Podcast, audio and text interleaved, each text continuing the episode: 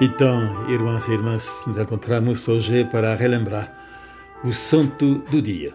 Hoje, lembramos o aniversário da mais revolucionária das encíclicas, a Popularum Progressio, cuja tradução é o Progresso dos Povos.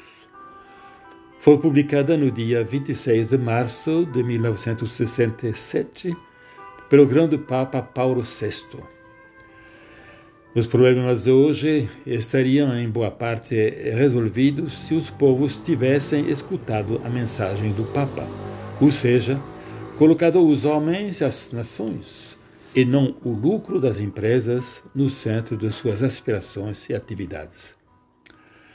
Vamos, porém, aos santos deste dia. Na Inglaterra, encontramos uma mulher muito corajosa, Santa Margarida Clitterhall. Foi presa em 1586 porque, com grande caridade, ela recebia e escondia em sua casa os padres perseguidos. Por causa disso, foi presa e torturada até a morte, à semelhança do que está acontecendo em nossos tempos.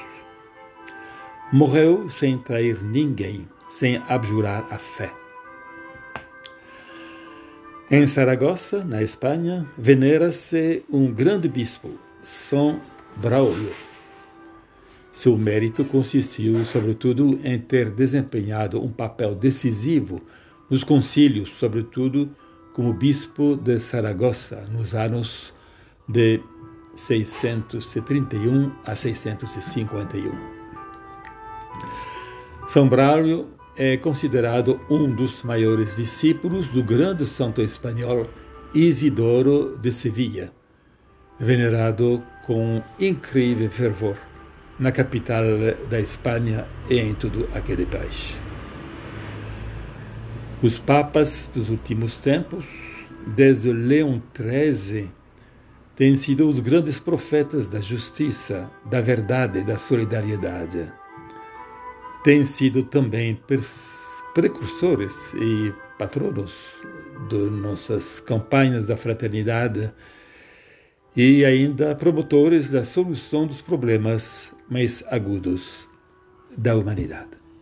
Isso para a nossa meditação deste dia, tomando o exemplo desses grandes santos que marcaram a vida da Igreja.